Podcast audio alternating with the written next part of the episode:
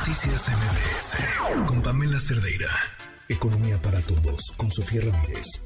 Sofía, ¿cómo estás? Muy buenas noches. Buenas noches, Pam. Pues hoy te traigo otro dato divertido, interesante, importante. Primero que nada del ahorro de las mujeres y los hombres y luego ya nos vamos con la formalidad laboral, que mucho tiene que ver con lo que estás contando.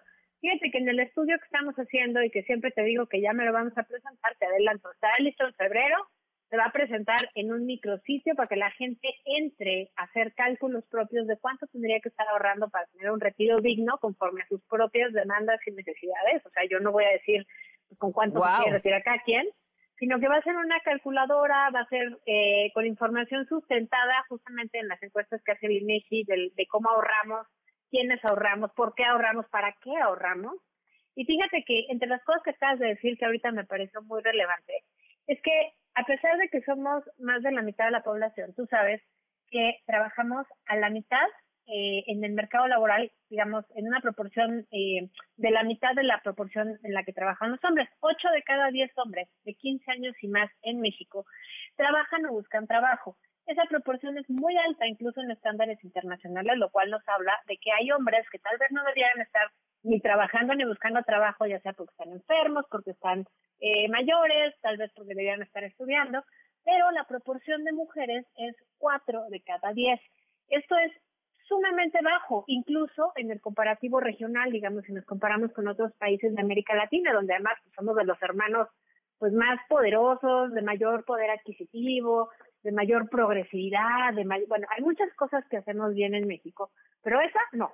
Y parte del tema es que obviamente cuando tú analizas el mercado de los ahorradores y las ahorradoras, pues yo te diría, el ahorrador típico es un hombre joven de 18 a 24 que tiene un empleo formal, con lo cual, pues obviamente implica que gana el doble que un empleo informal en promedio, que eh, pues tiene una expectativa de que su incremento de trabajo y por lo tanto de ingreso en el tiempo va a ir subiendo. Y eso te dice, bueno, pues lógicamente va a ahorrar más. El tema es que cuando te circunscribes a las mujeres y solamente eh, analizas quiénes trabajan y si de veras las mujeres ahorramos mucho menos que los hombres, resulta que las mujeres que trabajan, las mujeres ocupadas, las que trabajan en el mercado laboral remunerado, ahorramos tantito más que los hombres. Somos un mercado absolutamente subexplotado y somos eh, quienes más ahorramos, sobre todo para gastos que tienen que ver con eh, pues dinero que necesita el hogar, el hogar en lo inmediato, por ejemplo, pues emergencias médicas, eh, útiles escolares de los niños, sí hay una tendencia a gastar, digamos, en lo que necesita la casa y menos en lo que necesitan ellas en términos de inversión. Pero bueno, de esto y más vamos a seguir platicando, Pam, porque son datos que al final nos sorprenden muchísimo, porque resulta que aunque hoy en día el ahorrador típico es un hombre joven, lo más probable es que si le diéramos la misma oportunidad laboral a las mujeres que a los hombres, es decir, que más cerca de 7, 8 de cada 10 mujeres pudiéramos acceder al mercado laboral remunerado, tendríamos mucho más ahorro y por lo tanto mayor inclusión financiera y más acceso al crédito, porque el ahorro y el crédito son dos elementos que van de la mano.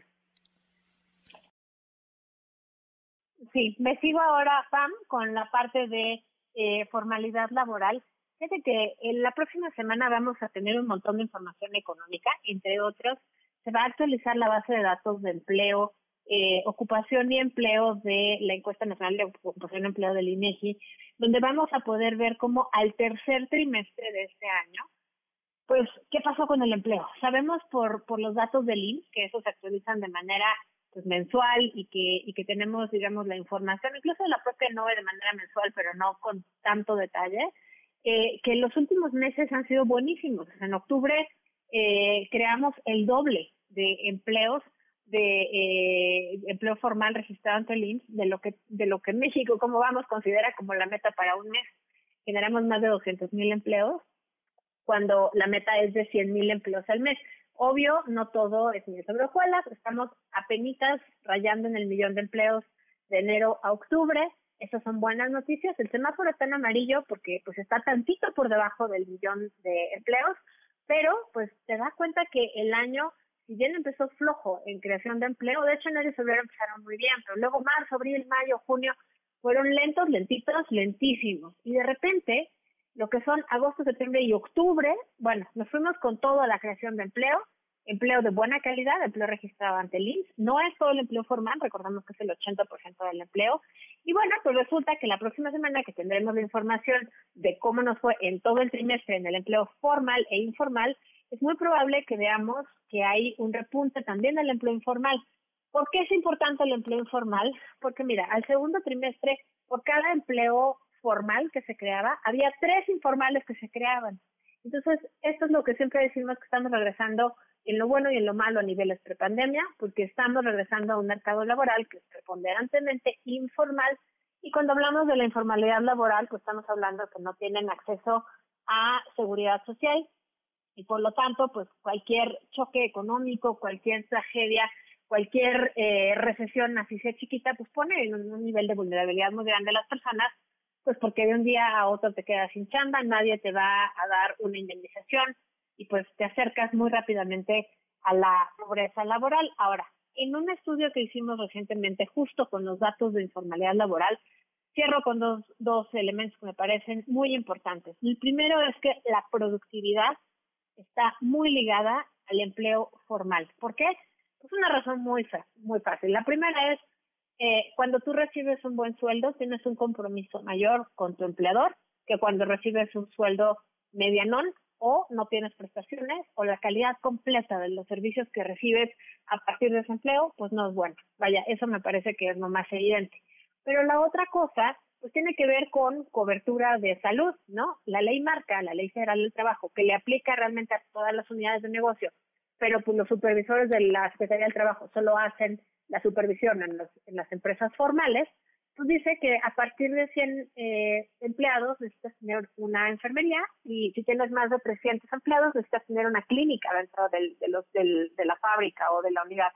Entonces, obviamente eso mejora pues, la calidad de la salud, las preocupaciones de, de los empleados y las empleadas son menores y eso pues de manera automática te hace más productivo. Y el otro dato es que a pesar de que un empleado informal te cuesta la mitad, digamos, si tú eres un, una persona de negocios o tienes eh, una microempresa o lo que sea, un empleado informal te cuesta la mitad de lo que te cuesta uno formal. Pues obviamente todo el mundo dice, pues claro, por eso tengo informal.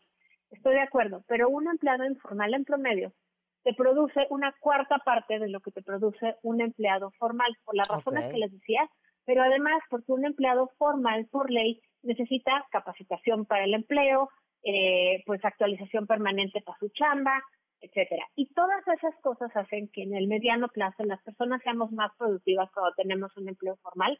Y al final del día, si te cuesta la mitad, pero te produce un cuarto de lo que te produciría un empleado formal, pues acaba saliendo más caro el caldo que las albóndigas están. Y aquí es donde entra la obligación de la autoridad a generar zanahorias y palos para quienes cumplan y no cumplan. Con eso me quedo, Pan. Seguimos platicando del empleo formal e informal la próxima semana. Y sobre todo mañana quiero invitarles a que nos sigan en redes sociales, en arroba México como vamos, porque vamos a presentar el índice de progreso social con la actualización de la data a 2021. Muchísimas gracias. Perfecto. Gracias, Sofía. Buenas noches. Hasta luego. Noticias MBS